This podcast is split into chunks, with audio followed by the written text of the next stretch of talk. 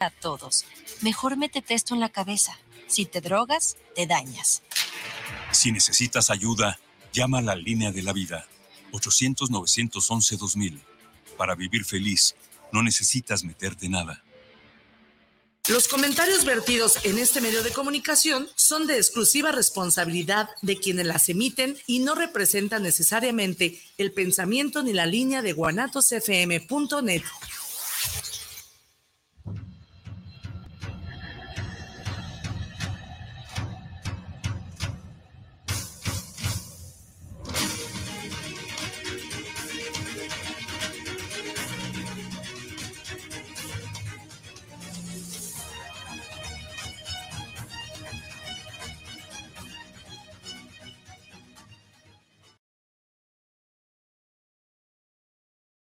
Ya estamos a ver. Muy buena tarde, ¿qué tal? Queridos escuchas, estamos una más, en una emisión más de Jaque al Rey, su programa de ajedrez, hecho por ajedrecistas y para ajedrecistas. Y como siempre, bueno, tengo el gusto de presentarles a Felipe Gómez. ¿Qué tal, ah, queridos escuchas aquí presentes de nuevo en esta emisión de Jaque al Rey, como siempre, más o menos puntuales a las cinco y media de la tarde?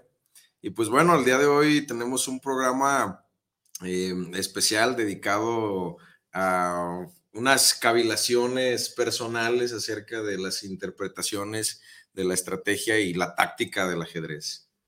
Así es, mi estimado Felipe, hoy es día de recapitular y de enseñarles un poquito, queridos escuchas, en caso de que eh, pues todavía haya dudas sobre lo que es la táctica y qué es la estrategia. Muchos de nosotros eh, cuando vamos comenzando, pues tendemos a, confundir los términos, ¿no? En particular porque, pues bueno, es el término estrategia, eh, lo escuchamos día a día, ¿no? Eh, a través de uno y mil medios de comunicación que utilizan el término, muchas de, las veces lo tergiversan y, y pues bueno, puede ser que, que no estemos identificando quizá el mejor de los términos o la mejor de las definiciones en estrategia, dependiendo del contexto.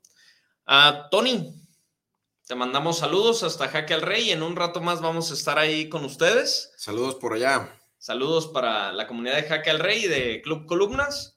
Y pues bueno, ya saben, como cada viernes los esperamos al término de esta emisión.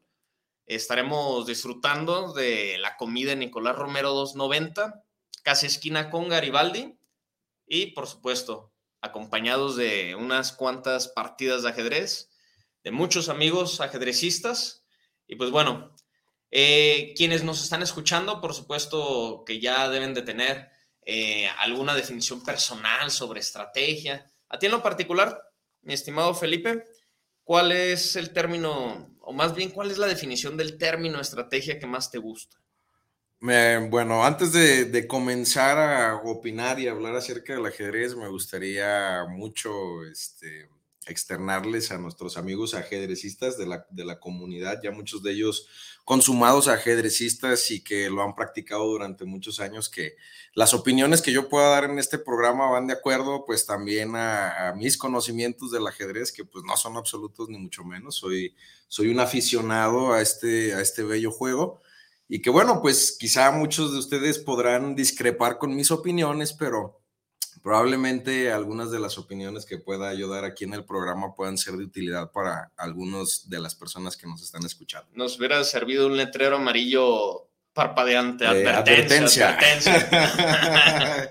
sí, bueno, porque puede ser que con las opiniones que podamos externar en el programa podamos entrar en controversia con alguno de nuestros colegas ajedrecistas, ¿no? Porque bueno, pues da para, da para un vivaz debate, ¿no? Así que si ya si tienen controversias que, que generar, polémica, etcétera, háganoslo saber. Desde aquí les vamos a mandar nuestros más cordiales saludos, a menos de que nos hagan enojar, no se crean. Este, pues Felipe, ya sin más preámbulo, advertencia o precaución, Externanos, para ti, ¿qué es la estrategia? Bueno, la estrategia, para mí la estrategia es la forma de alcanzar un objetivo, ¿vale? Evidentemente en el, en el juego del ajedrez tenemos un objetivo principal Ese objetivo principal es derrocar al monarca enemigo, ¿no? Dar jaque mate. Pero bueno, pues quizá para poder alcanzar ese objetivo tengamos antes que alcanzar ciertos, ciertas metas o ciertos objetivos menores antes de siquiera plantearnos el objetivo final del juego, ¿no? Entonces, para mí la estrategia tiene que ver con esa serie de pasos que tenemos que, que ejecutar para poder alcanzar el objetivo, ¿no? Fíjate que cuando dicen que al final de cuentas el, objetivo es el rey del adversario, yo no estoy tan, tan de acuerdo con eso. Explícate, ahonda más, mi estimado. Bueno, por supuesto que en el ajedrez pues tenemos una piecita, ¿no? Una piecita con una cruz que representa el rey y que, pues bueno, eh, es lo que estamos buscando, pero yo digo que es como craquear la mente del rival, ¿no? Eh, tenemos enfrente a un rival que tiene cierta representación simbólica de lo que es un rey. Los movimientos están ahí bien definidos. La mente lo sabe, sabe exactamente que tiene que ir a una casilla alrededor de, de su propio espacio, en tanto los límites del tablero lo permitan. Eso es el rey. Pero lo más importante no es el rey, lo más importante son todos los mecanismos de defensa que pone a su disposición nuestro rival para hacernos la tarea imposible. Y también para poder llegar a, ahora sí que al centro, ¿no? Al centro de, de nuestros pensamientos más recónditos y hacerlos trizas, hacerlos morusitas y terminar sofocando cualquier estrategia defensiva que nosotros le planteemos. Entonces, mi estimado Doc, si entendí bien, tú pones el objetivo fuera del tablero, ¿no? Así, y proyectas esa, esa competitividad que, te caracteriza hacia la persona que tienes enfrente, ¿no? Si entendí bien. A lo que pasa es que si no vemos eso, quizás estamos un poco ciegos, ¿no? A saber eh, por qué nuestro rival se siente en un momento dado desbordado, ¿no? E inclusive lo puede llegar a manifestar. Este, ha habido ocasiones en las cuales, pues, por supuesto, cualquier ajedrecista puede perder los estribos, ¿no? Pararse en la mesa y derrumbar todo. No, no, no, no. Eso solo es una fantasía en la mente de, de, los, de los rivales que acaban de perder. Pero sí se ve muy afectado el, el rival. Digo, a nadie nos gusta perder, pero ¿cuál es el trasfondo de por qué a nadie nos gusta perder? Bueno, pues eso es, esa pregunta es interesante, ¿no? Creo que el ajedrez, al igual que muchas otras, eh, digamos, disciplinas que se practican a nivel competitivo, van muy de la mano con, con una respuesta emocional, ¿no? Y eso pues nos puede llegar a perturbar si no tenemos el, ejercicio de pues mantenernos ecuánimes ante las, las situaciones que nos están aconteciendo, ¿no? Como tal. Entonces, eso es lo que yo veo, que está muy, muy de la mano con algo que, con algo que es emocional, ¿no? Y por eso es que podemos llegar incluso a perder los estribos en un momento dado. Así es, y solamente, pues bueno, quienes estén fuera del tablero podrán pensar en ese momento, bueno, ¿qué es lo que le pasa? Simplemente le ganaron una pieza, ¿no? Le ganaron a su rey, no, pero quizá no, no es su rey, el inconsciente, el subconsciente, en fin el mecanismo de la mente en ese momento sufrió un verdadero choque. Un revés, claro, bueno, porque pues quizá uno tiene expectativas sobre sí mismo, ¿no? Quizá uno tiene una, autoimagen y cuando nos contrastamos muchas veces con esa realidad que no se corresponde con la autoimagen, pues es un gran golpe a la, a la psique, ¿no? Así es, este, y al final de cuentas es un gran golpe del cual eh, todos debemos de, reponernos, ¿no? Y quien no lo haga, quien no pueda aprender de, esas derrotas, de esas caídas, pues bueno, seguirá siendo exactamente eso, derrotado. Mi querido Rafa, retomando un poco el tema de la estrategia, me interesa, me interesa saber cuál es tu eh, personal definición de estrategia. Claro, mi estimado Felipe. Por ejemplo, aquí tenemos un juego maravilloso en el cual, pues, por supuesto, el objetivo es el rey del rival este, ¿cómo vamos a llegar a ese objetivo? Tenemos que plantearnos un montón de planes, ¿no? Y son planes que van a tener que irse modificando en base a la respuesta del rival, porque por supuesto que la voluntad humana es un motor muy, muy fuerte.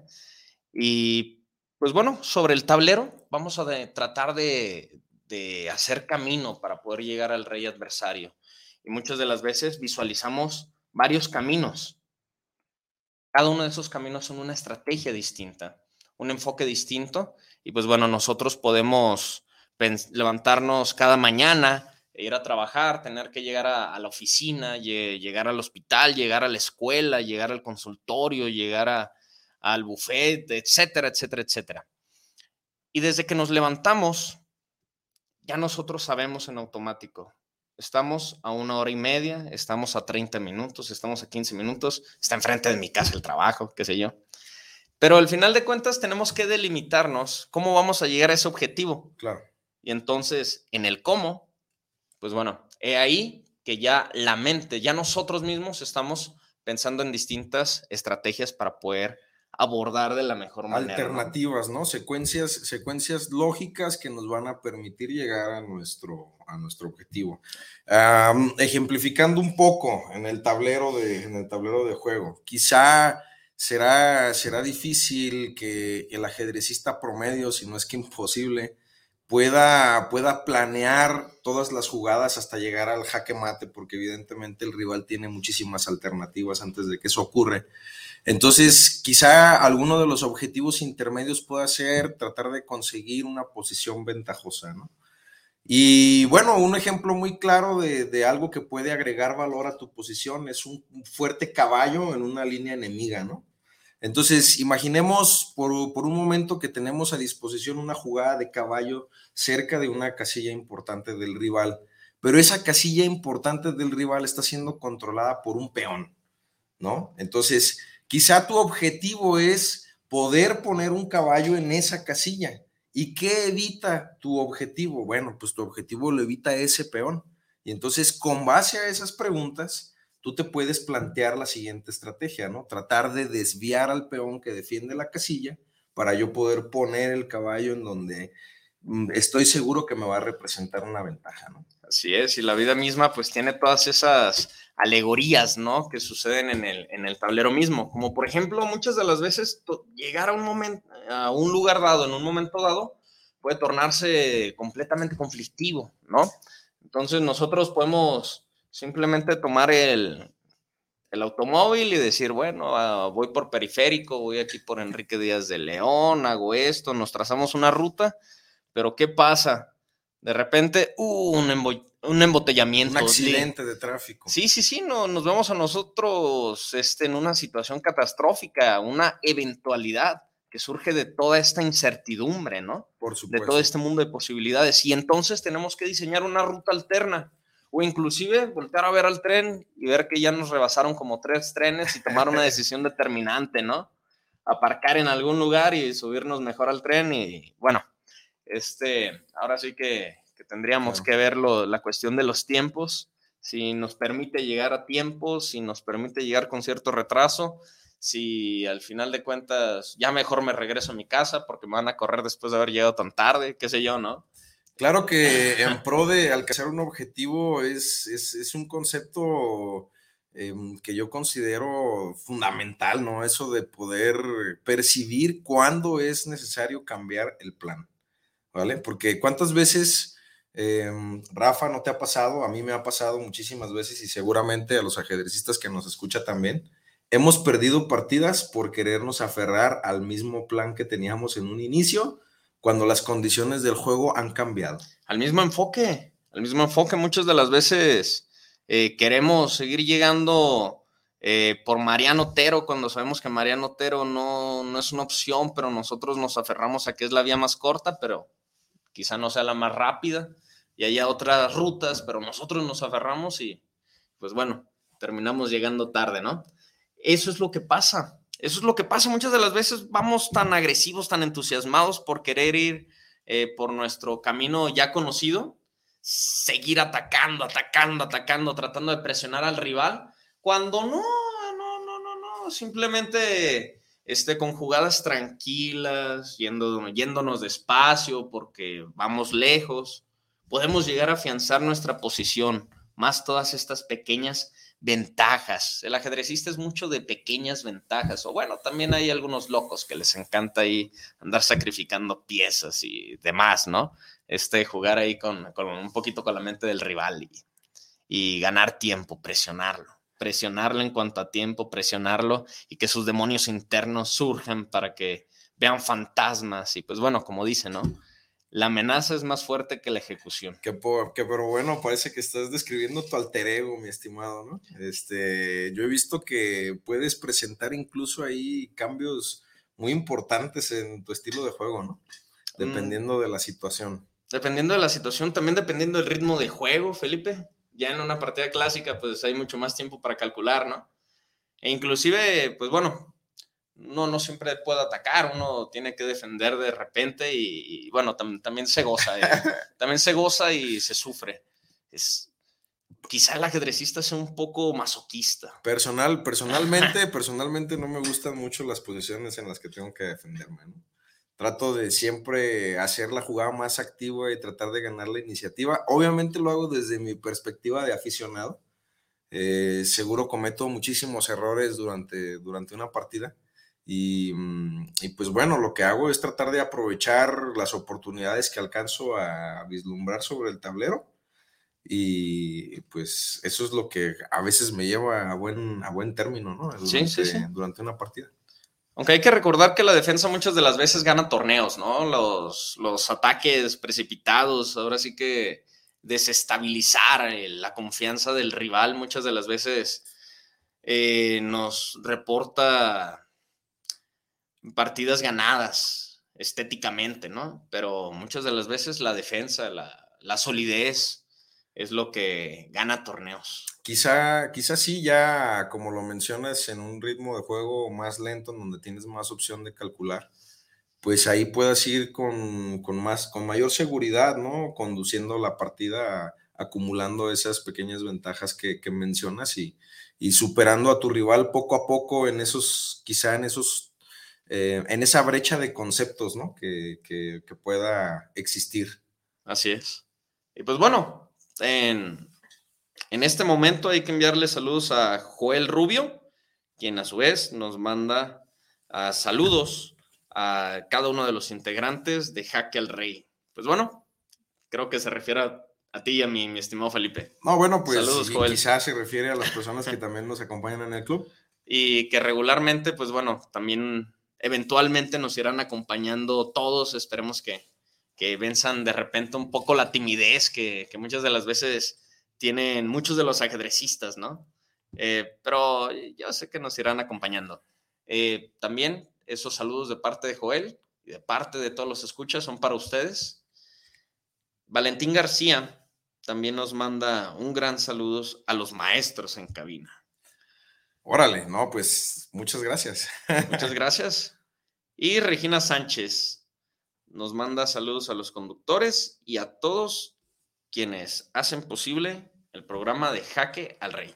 Bueno, pues esperemos que, que, estén disfrutando esta temática respecto a la estrategia. Y bueno, una pregunta este, que quizá pudieran respondernoslas ustedes que están detrás de la pantalla es, ¿y qué otras estrategias conocen? ¿De qué forma ustedes ven la estrategia, no? Y por qué no irnos adelantando un poquito y hablar de táctica. Bueno, queridos escuchas, táctica es otro de los pilares fundamentales en toda partida de ajedrez. Por un lado tenemos la estrategia y por el otro tenemos la táctica. Y ambas nos van a llevar a buen término o a mal término si las jugamos mal, ¿no? Por supuesto. Bueno, ya eh, hablando un poco acerca de la táctica, me gustaría referirme a la táctica como la habilidad para tomar las oportunidades que se presentan. Para reconocerlas y tomarlas.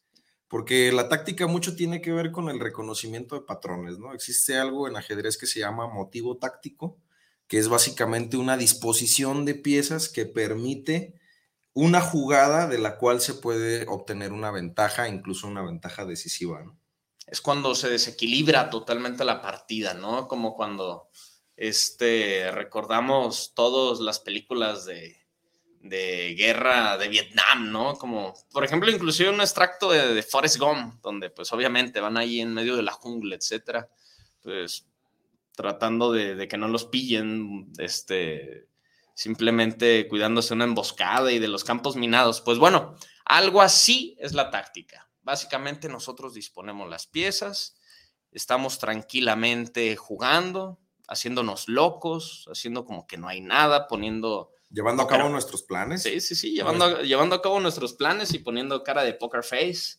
Este, ahora sí que, que bueno, que el rival, ojalá y no la vea, porque el siguiente pasito que deja en el caballo, ¡pum! Explota todo, porque es campo minado, ¿no?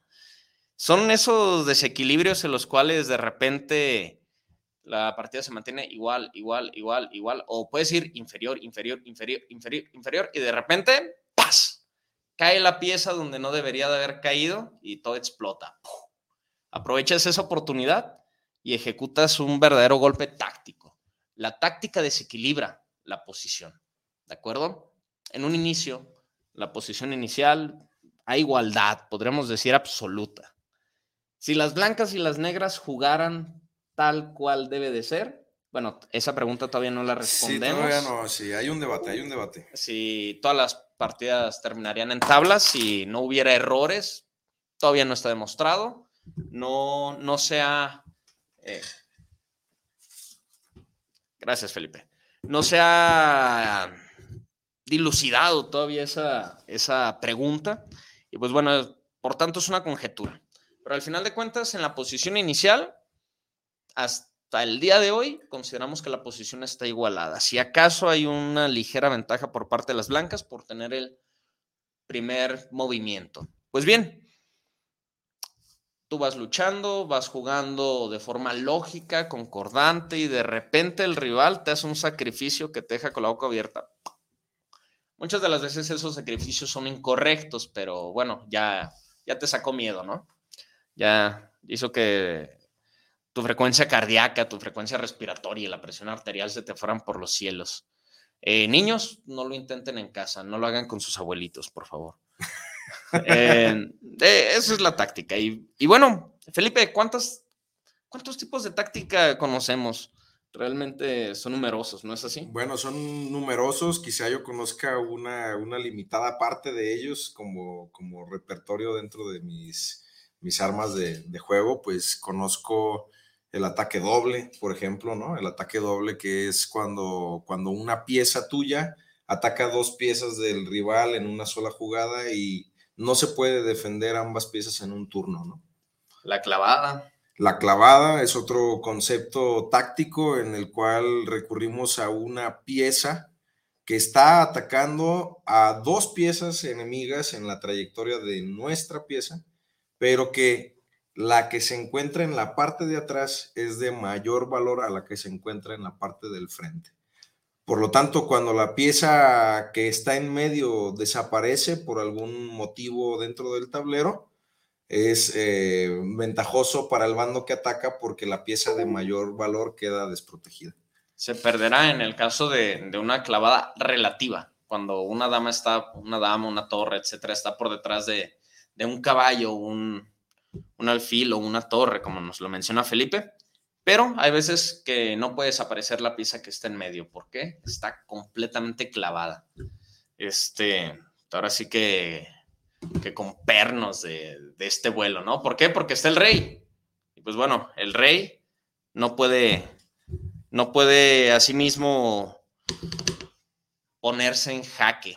Eh, uno no puede poner a su rey en jaque. Es, es una es una verdadera condición que hace que el rey sea, perdón, que, el ajedrez sea un juego en favor de la vida, ¿no? Prohíbe el suicidio. Eh, no lo alienta, no lo alentamos. Bueno, supongo que desde alguna perspectiva se puede ver de esa, de esa manera. Em, quizá antes de seguir con la, con la conversación acerca de los, de los diferentes motivos tácticos, a mí sí me gustaría retomar un poco la parte que, de tu análisis en la, en la posición inicial, porque quizá tener el primer movimiento con blancas pueda no ser una gran ventaja, pero, pero sí que lo es, ¿no? Porque a final de cuentas, el hecho de, de tú jugar primero hace que tus piezas se activen un turno antes que tu rival y eso te permite luchar por la iniciativa mucho más rápido que tu rival, ¿no? Entonces, se puede convertir en manos de un experto en una, en una gran ventaja, ¿no? Ahora bien que hay que recordar que hay jugadores que tienen, son más peligrosos con negras. Bueno, claro que dentro de todo el árbol de variantes y aperturas que, se han explorado hasta el día de hoy por la, por la teoría ajedrecística, existen algunas defensas que plantean un desequilibrio inicial y que lo que hacen es tratar de luchar por la ventaja, por la iniciativa desde las primeras jugadas. Desde la primera jugada, al estilo siciliano. Por ejemplo, ¿no? Es una de ellas. Eh, básicamente todas las defensas que no sean simétricas, están tratando ya de plantear un desequilibrio en el, tablero, ¿no?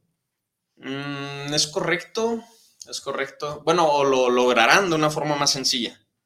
Lo lograrán de una forma más sencilla. Mm, Mira, podemos. En general. Yo creo que podríamos distinguir, por ejemplo, el grupo de las, de las aperturas de doble peón de rey, que son, que, que pueden llegar a ser muy simétricas, ¿no? que en el yucopiano, en, el, cual, en el cual las negras lo que hacen es aspirar primero a igualar la posición y una vez igualada entonces luchar por la iniciativa, ¿no? Eh, en cambio, por ejemplo, eh, la defensa francesa, que es la que, la que me gusta, la que me gusta emplear durante mis partidas, es una, es una defensa que propone algo un poco, un poco distinto quizá de lo clásico del doble peón rey, de tratar de igualar a través de la simetría posicional. Em, lo que plantea es ceder ciertas ventajas al, blanco de forma inicial, concediendo, concediendo el espacio, concediendo el centro a cambio de una gran iniciativa y un juego de, contragolpe, ¿no? Correcto, que mantiene mucho la atención eh, sobre el ataque central y, bueno, el desarrollo de las piezas sobre el flanco de dama. Ahí hay distintas variantes de la defensa francesa, pero antes de entrar en eso hay que decirle a nuestro amable, amable público que la apertura, para aquellos que, todavía no están tan, tan iniciados o tan dentro del mundo del ajedrez, la apertura es la fase inicial del juego, eh, que comprende desde la posición inicial hasta que entra el medio juego. ¿Y cuándo entra el medio juego? Nadie lo sabe. No, no es cierto, es, es, broma. El medio juego entra cuando ya tenemos desarrolladas todas las piezas, cuando todas entraron en la fiesta ¿En cuál fiesta? Pues que todas están cumpliendo alguna función y que todas están incluidas, ¿no? Todos están, ahora sí, que bueno, este, apuntando a los distintos, a los distintos actores ahí con, apuntándose entre ellas, como el meme de Spider-Man. Tú, sabes. Ah, güey, muy bueno, sí, ¿no? Sí, este, chavorrucos, los, los millennials y los que vienen más abajo nos, nos entienden este, respecto a ese meme. Eh, si no saben qué es un meme, no se preocupen, pueden abrir Google y buscarlo.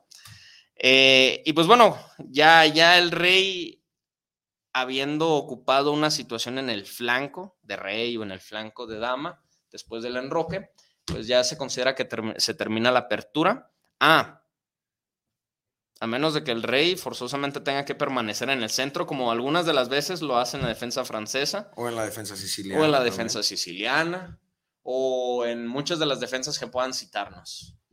Estamos abiertos a las posibilidades. Menciónenos cuál apertura, cuál defensa les gusta jugar, amado público, y nosotros estalquearemos su forma de jugar para entonces poder vencerlos en todos poder vencerlos en todos los torneos.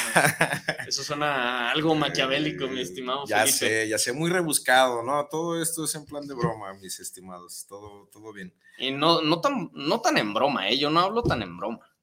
No, no, no sé tú, Felipe. Ah, qué caray, ah, qué caray. bueno, Rafa, y retomando un poco el tema de los motivos tácticos, ya recurrimos al doble ataque, ya recurrimos a la clavada ¿no? ¿Qué otro motivo táctico? Uno de mis favoritos, por ejemplo, es la desviación. La desviación, que se trata de que a veces nuestras piezas están cumpliendo ciertos, ciertas labores defensivas, ¿no? Y tienen, como, como se dice coloquialmente, un ojo al gato y otro al garabato, ¿no? Entonces, de repente, si tú le exiges a esa pieza que ejecute una de esas dos labores, es como dice el dicho, el que sirve a dos amos con uno queda mal, ¿no? Bueno, ahí está sobrecargando eh, la sobrecarga de piezas también es otro motivo táctico. Pero esencialmente en la desviación que haces.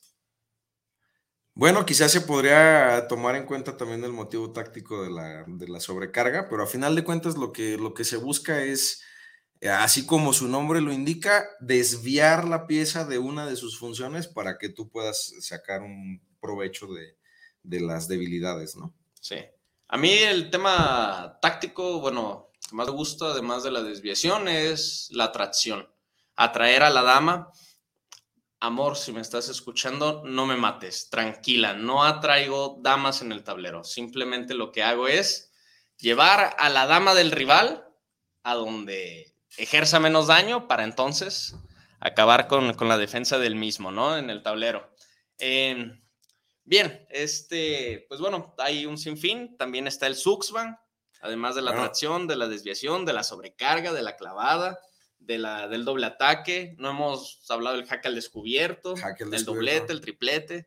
A decir del Suxban, no, no sabía que estaba considerado como, como una táctica como tal. Yo creía que era como una especie de, supremacía eh, estratégica. Porque bueno, para las personas que nos escuchan, Suxban es Ah, para mi gusto, la verdad, cuando yo veo que un jugador ejecuta un Suxbang es porque tiene una comprensión impresionante del juego. Hacer un Suxbang en una partida no es una labor sencilla. Básicamente a lo que se refiere este término es que tú dejas a tu rival sin opciones. Prácticamente todas las jugadas legales que tiene a su disposición son jugadas perdedoras, ¿no? Entonces es algo increíble poder alcanzar una posición de Suxbang yo recuerdo que la primera vez que vi este, una posición de Susban eh, fue viendo jugar a uno de, nuestros queridos amigos de la comunidad ajedrecística que ahora está radicando en Estados Unidos, Mauro López. No sé si tuviste la, ah, la, oportunidad de conocerlo. Ampliamente conocido, le, le mandamos un saludo hasta los Estados Unidos. Bueno, pues yo veía cómo, cómo él de repente alcanzaba estas posiciones, ese tipo de posiciones, ¿no? En la que pues el rival prácticamente eh, estaba, digámoslo de alguna manera, sí, sin opciones completamente, ¿no? Eh, a merced de que cualquier elección que pudiera tomar en, el, en la partida de forma legal iba a representar su total derrota, ¿no? Entonces es básicamente vencer al rival sin darle jaque mate, lo que me parece algo sumamente elegante. Bueno, y que se vaya, que se vaya matando solito, ¿no? Es como, por ejemplo, cuando tuviste un mal día, te despidieron del trabajo, dices, ah, nada puede estar peor, y se te muere el perro, ah, nada puede estar peor, y te divorcian, ah, nada, nada puede estar peor, y bueno, pues sales enojado y, y te caes allá fuera de tu casa y te rompes el pie. Bueno, cada movimiento te va a ir empeorando, empeorando, empeorando, empeorando hasta que, pues bueno, ya, ya mejor bajas el rey, ¿no? Digo, conservas un poquito de la dignidad que te queda en el tablero y mejor te rindes. Eh, sí, el, el usualmente se alcanza al final de la partida, en los finales, cuando quedan pocas piezas en, el tablero. Eh, ¿Y por qué?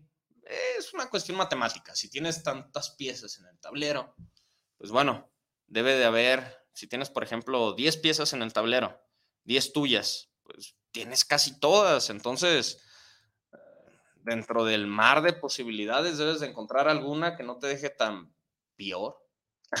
tan, peor. Este tan, mal en la valoración estratégica tan mal, de la posición. Así es, pero desde luego que ya cuando tienes pocas piezas, por ejemplo, que estas se reducen a un número de 5, este, pues por supuesto que muchas de las veces no te quedas Sí, las opciones. Con defensa satisfactoria. Las opciones se van reduciendo, ¿no? Conforme el número de piezas es menor y entonces, pues es más probable alcanzar una posición de subband, ¿no? Ajá. Sí. Muy interesante ese concepto, mi estimado. ¿Sabes qué otro tema también me gustaría abordar? Me gustaría que diéramos nuestra opinión personal acerca de las piezas. Eso es, es un tema que, que últimamente me llama mucho la atención y yo abriría esta discusión haciéndote la pregunta, ¿cuál es tu pieza favorita? El caballo. ¿Puedes explicarnos por qué? Claro, claro. Este, la torre, pues igual, ¿no? O sea, para arriba, para abajo, a un lado, al otro. Mueve en forma de cruz. Mm, está bien, está bien, no está mal, ¿no? Luego nos explican el alfil. Bueno, el alfil mueve esquinado, en forma de X sobre las diagonales por su color, ¿no? Hay uno de día y uno de noche. Uno de casillas oscuras, uno de casillas claras y se mueve en línea recta, solo que curvo, en diagonal. Dices, mm, está bien. Luego llega el peón y el peón, no inventes, nunca va para atrás. O sea, nunca se retracta, es un tipo bien necio. Y siempre va para adelante, para adelante, para adelante. ¿Cómo come? No mueve como, como, como come. Bueno, en fin. Este, el rey. Pues el rey está medio enclenque. Digo, sí, pues es la pieza más importante, pero sí es medio enclenque porque nada más puede mover en una casilla. Luego llega la dama y dices, ay, vaya dama, no inventes, puede mover a todos lados y a todos intimida, ¿no? Una dama. Eh, pero de repente conoces al caballo y dices, ah, caray, este caballo sí que es divertido, no inventes, se la pasa de una fiesta en otra. Va de una casilla clara a otra casilla oscura y va brincando, o sea, y nunca repite el color de la casilla. Y además mueve en forma de curva. Digo, todos dicen, en forma de L. Pues sí, mueve en forma de L, pero traza el trayecto y es una curva, es el único que le pone sabor, ¿no? Ya me imagino cuando detienen al caballo y le dicen, a ver, usted se ve medio sospechoso, le dice el, agente de vialidad. Camine derecho. Imposible para el caballo. Imposible para el caballo, ¿no? Y claro que, bueno, el caballo sin duda es un quebradero de cabeza para los ajedrecistas en los apuros de tiempo, ¿no? Muy común es llegar, por ejemplo, a un final de torre contra caballo y de repente el cuate que tiene la torre lo deja salto de caballo y ¡zas! ¿no? Ataque doble, jaque al rey y ataque a la, ataque a la torre y bueno, eso pasa porque eh, precisamente el caballo tiene un movimiento muy extraño, ¿no? Exacto. fuera, de lo, fuera de lo común de lo que las piezas del ajedrez normalmente hacen, ¿no? Sí, te deja con puntos ciegos, o sea, si, si, no, si no le estás dedicando toda la atención a esos caballos que son medio escurridizos, eh, pues bueno, de repente con una, con una táctica entras igual, o sea, pones tu pieza en la posición minada y explota todo, porque llega el caballo y dice, hasta aquí llegaron. Así es. Entonces, pues bueno, sí, e, el caballo es una pieza para mí muy importante. Es de corto alcance, al igual que el rey, al igual que el peón, porque las otras son de largo alcance. La dama, la torre, el alfil pueden llegar de un extremo del tablero al otro en un brinquito. Pero no, el caballo es una pieza más laboriosa que hay que estar moviendo. Maniobrando. Maniobrando, que en dos o tres movimientos, pues bueno, ya llegaste al otro lado del tablero. Ajá. Pero qué sorprendente, porque mientras todas las demás piezas, cuando están cerrados, cerrada la posición o bloqueada completamente por peones, pues el caballo pues no le importa, puede ir de un lado a otro, andar brincando, inclusive llegar a sacrificar, pum, para que su amigo peoncito llegue a coronar. O sea, es una, es una pieza que, me agrada, tiende a, a hacer ese desequilibrio. Es más, debería de haber más piezas como el caballo, ¿no? Bueno, eh, quién sabe cómo se tornaría el, el juego del ajedrez con eso, ¿no? Supongo que, algo divertido. Eh, antes de que Felipe nos diga cuál es su pieza favorita, vamos a enviarle saludos a Gerardo Oviedo, que nos saluda desde Querétaro. ¿Qué tal, Gerardo? Saludos.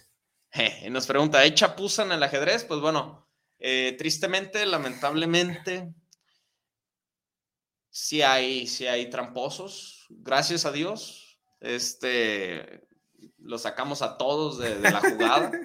Sí, sí, sí, porque hay que decirlo, realmente el ajedrez es un juego de caballeros y pues eh, cae en la deshonra total. Sinceramente no tiene sentido hacer trampa en el ajedrez. No, no tiene sentido. o sea, Si vas a hacer trampa en el ajedrez, mejor no juegues, porque, porque bueno, pues es un reto intelectual, ¿no? Se supone que tú estás ahí porque a ti te gusta. Sí. Entonces, ¿qué, cuál, es, ¿cuál es el sentido de que obtengas ayuda externa? Es como mentirle a tu mamá, ¿no? Qué sé yo, o sea.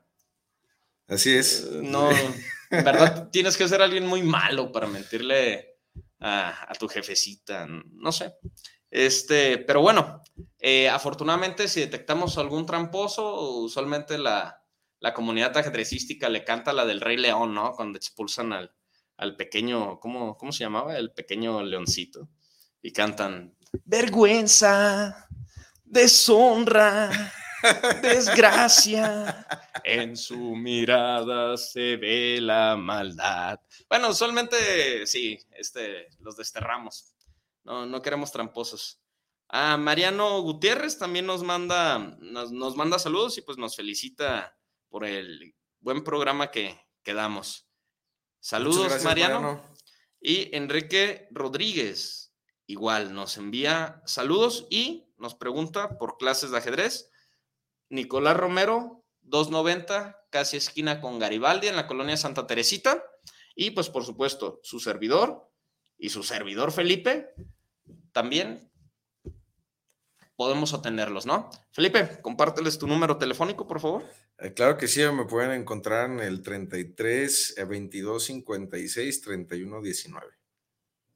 Y el 33 14 25 03 68. Estoy, eh, por supuesto, a su disposición en esa línea. Este, eh, chicas guapas, absténganse de mandarme mensajes. Soy papa casada. Eh. es amor, si me porto bien. Saludos para ti, guapa. este, bueno, Felipe, ah, ahora sí dinos, por favor, ¿cuál es la pieza que más prefieres? Híjole, yo sí tengo mucho que decir acerca de mi pieza favorita. Mi pieza favorita del ajedrez es el peón. El más humilde de todos, ¿no? Me gusta por un montón de cosas, ¿no? Eh, por ejemplo. Tiene sus eh, truquitos. Sí, tiene muchos, muchos truquitos. Em, el peón es así como, como lo mencioné al principio, este, quizá la pieza más subvalorada del ajedrez, ¿no? Pues, muchas veces es sacrificado en, pos de una, en pos de una estrategia, de una, de una táctica, em, otras veces em, descuidado su defensa, ¿no? Muchas veces estamos muy al pendiente de nuestras piezas mayores, pero quizá podamos descuidarnos un poco acerca de la defensa de nuestros peones, ¿no? También. es un, igual que el, al igual que el caballo, es una pieza que hay que trabajar, es una pieza que, se va ganando el derecho, ¿no? Es una pieza que conforme, como bien lo señalas, no retrocede, pero cada vez que da un paso al frente, la valoración del peón en la posición va cambiando, ¿no? Y por supuesto que el peón tiene algunas habilidades especiales, ¿no? Em, cuando llega al borde del tablero, entonces ha probado su valía en la vida y entonces puede alcanzar un título nobiliario, ¿no? Y convertirse en una pieza mayor. De proletario a burgués. Se ha, se ha graduado de la escuela de la vida, ¿no? Y pues bueno, otra de las cuestiones por las cuales me gusta el ajedrez es porque cuando yo comenzaba a jugar, em, yo también subvaloraba ¿no? al, peón hasta que en algún momento me puse a reflexionar por qué es la única pieza que se repite tanto en el, tablero, ¿no? Exacto. Tenemos dos torres, tenemos dos caballos, tenemos dos alfiles, tenemos una dama, pero tenemos ocho peones, ¿no? Y entonces, cuando eres un principiante y te enseñan la valoración de las piezas, te dicen, mira, el peón vale un punto, la torre vale cinco puntos, el caballo vale tres puntos, el alfil vale tres y medio, la dama vale nueve. Entonces te quedas tú pensando que hay una abismal diferencia de poder, ¿verdad? Porque básicamente la pieza, la pieza mayor más débil es lo que tres peones. Sí, hay niños que agarran el peón cuando les dices que valen uno y se lo lanzan al, al Bobby, ¿no? A ver, Bobby, tráemelo. Pero bueno, podemos pensar de forma radical acerca de los peones, ¿no? Porque podemos pensar en ellos como una pieza débil, como, como con poca movilidad y con pocas opciones de ataque, o podemos pensar en ellas como un colectivo, un colectivo que conforman una pieza que está hecha de piezas más pequeñas, ¿no?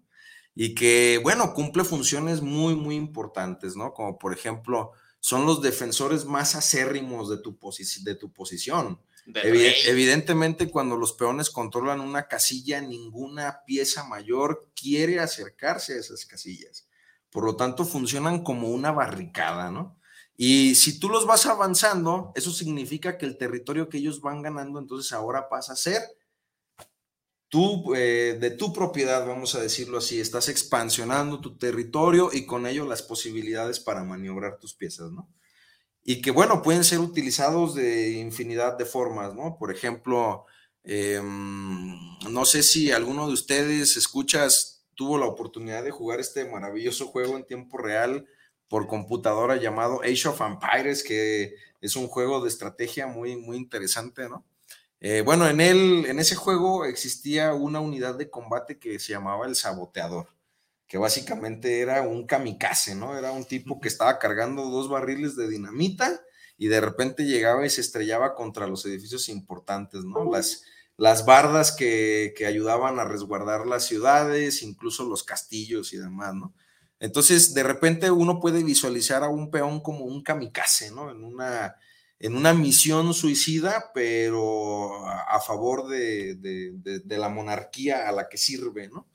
Entonces, bueno, pues nosotros podemos utilizar nuestros propios peones como un arma para debilitar la posición del, del enemigo, combatiéndolos con los peones del, del rival, ¿no? Y poder abrir esas brechas, esos huecos que nos van a permitir con nuestras piezas alcanzar ese objetivo del que estábamos hablando, ¿no? Así es, de, de hecho, tú, tú lo mencionabas, lo, las piezas mayores, usualmente la dama y la torre, así se les conoce ah, como piezas mayores, este, por ser de largo alcance y ser piezas pues rocosas, ¿no? Duras, que valen mucho, depende de la posición. Eh, usualmente reacias a capturar un peoncito y, sacrificarse, ¿no? No, pero el caballo y el alfil usualmente lo hacen, dicen. Eh, en pos de ganar, en pos de, mi ejército, voy a sacrificarme ahí en F7. Y llegan y se sacrifican, eh, qué sé yo. Y pues bueno, uno como estratega nada más le queda por decir, ve, sacrificándose como un animal, no como el señorito, me van a capturar la dama. y sí, o sea, usualmente los sacrificios de piezas ya son de piezas menores, del, caballo, el alfil, pero bueno, hay veces que tienes que sacrificar la dama y terminas dando jaque mate con el caballo, como el mate del, del greco, ¿no? Mate de la cos. Es el, el, mate de la cos, es correcto. Sí, ¿no? Aquel en este el que sacrificas la dama para encerrar al rey, usualmente con una torre y terminas dando mate con el caballo. Pero bueno, ah, ahora sí que también hay otros jugadores que dirán que las mejores piezas por sacrificar son las del rival, ¿no? Eh, jugadores más defensivos, posicionales y que les encanta aceptar ahí los, los sacrificios al grado de, de, convertirlo en una cuestión de principios, como lo era para Korsnoy, un gran defensor. Este, en fin, hay verdaderamente tanto que hablar de, las piezas y su carácter, su esencia, su alma. fíjate que usualmente te preguntan, es una pregunta como que entre la comunidad de ajedrecistas, este, tiende a, pasar, ¿no? entre los niños, entre los jóvenes, cuando van aprendiendo. ¿Y tú con qué pieza te identificas más? ¿Con qué pieza me identifico más? Bueno, yo creo que mi respuesta sigue siendo la misma, ¿no? Con el, con el peón.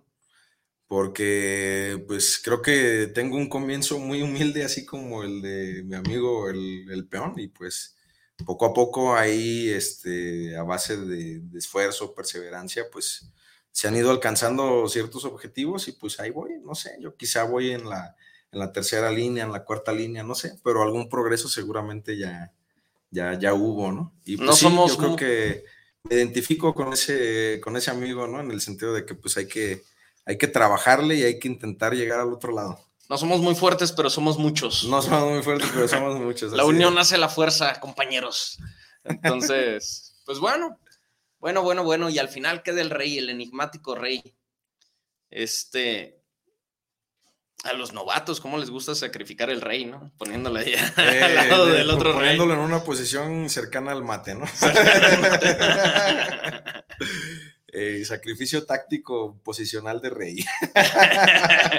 y, en ese momento ya, ya cuando el rival se está regocijando, nada más te voltea a ver y te dice, ¿apostamos? Ah, caray.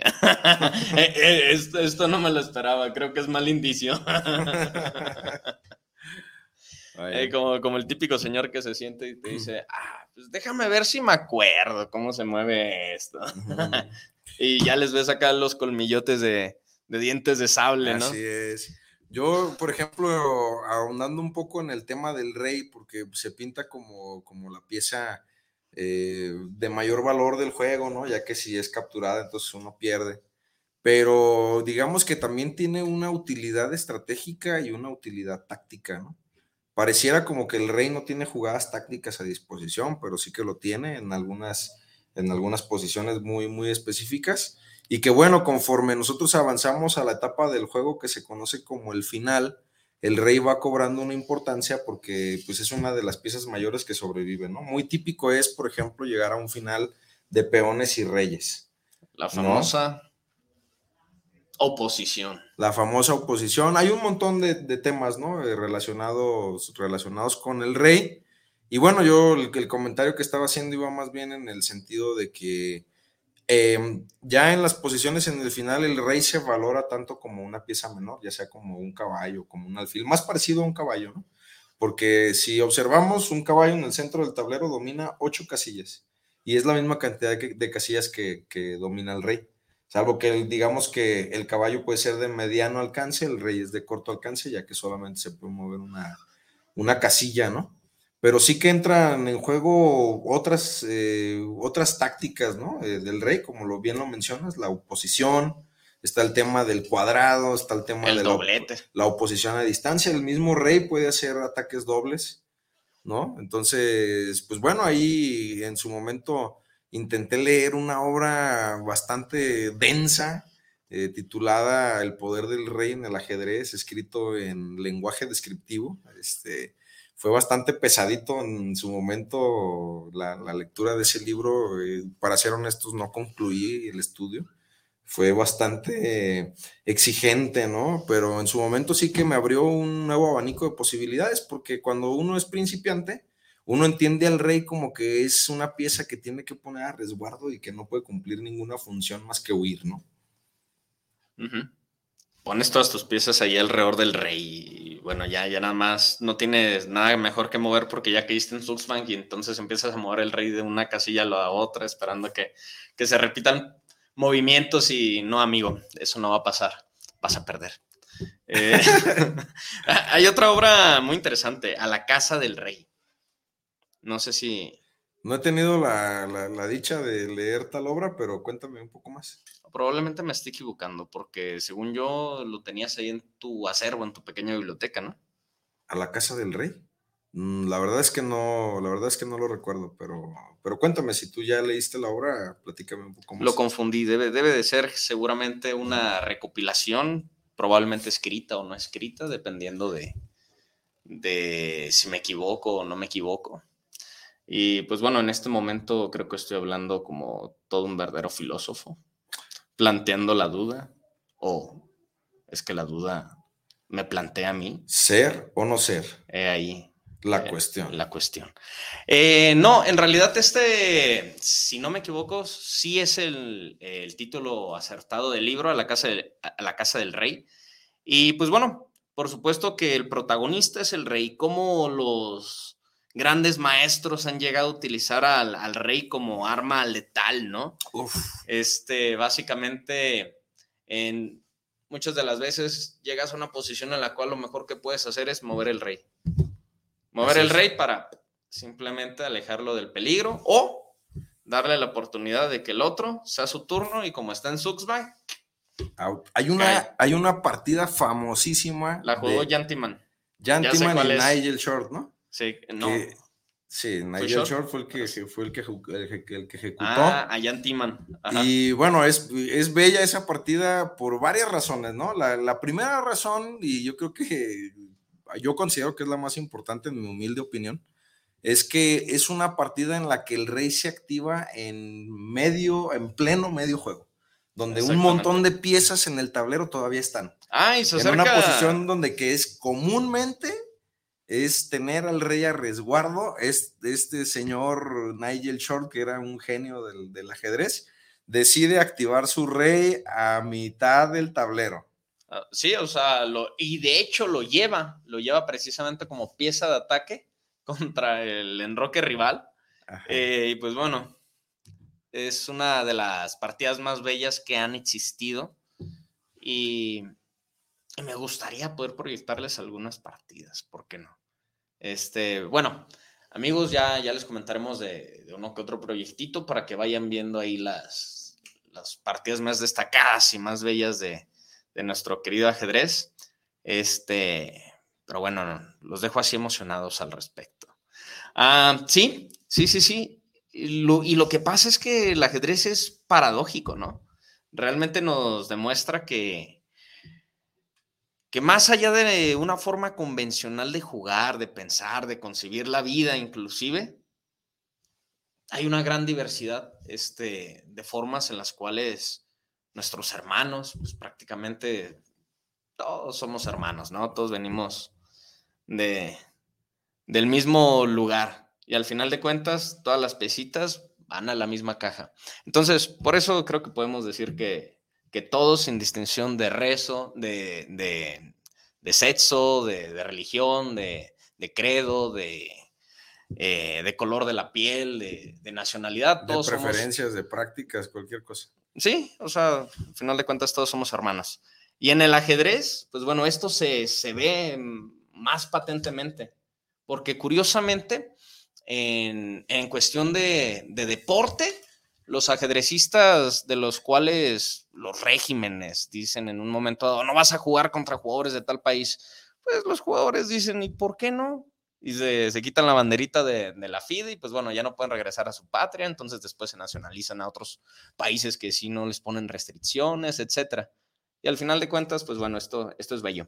Ah, a lo que iba, eh, me desvío un poquito es que la belleza en el ajedrez surge de ver que no lo sabemos todo y que una verdad que, era compartida por todo el mundo de repente puede ser quebrada en una posición dada y encontrar que la verdad era más bella de lo que creíamos, como pasó en esta partida de Shortyman, que en cuanto me dijiste, hay una partida con un rey... Inmediatamente supiste cuál Sí, como no, no somos. Bueno, ¿qué ajedrecista que se diga aficionado no la ha visto?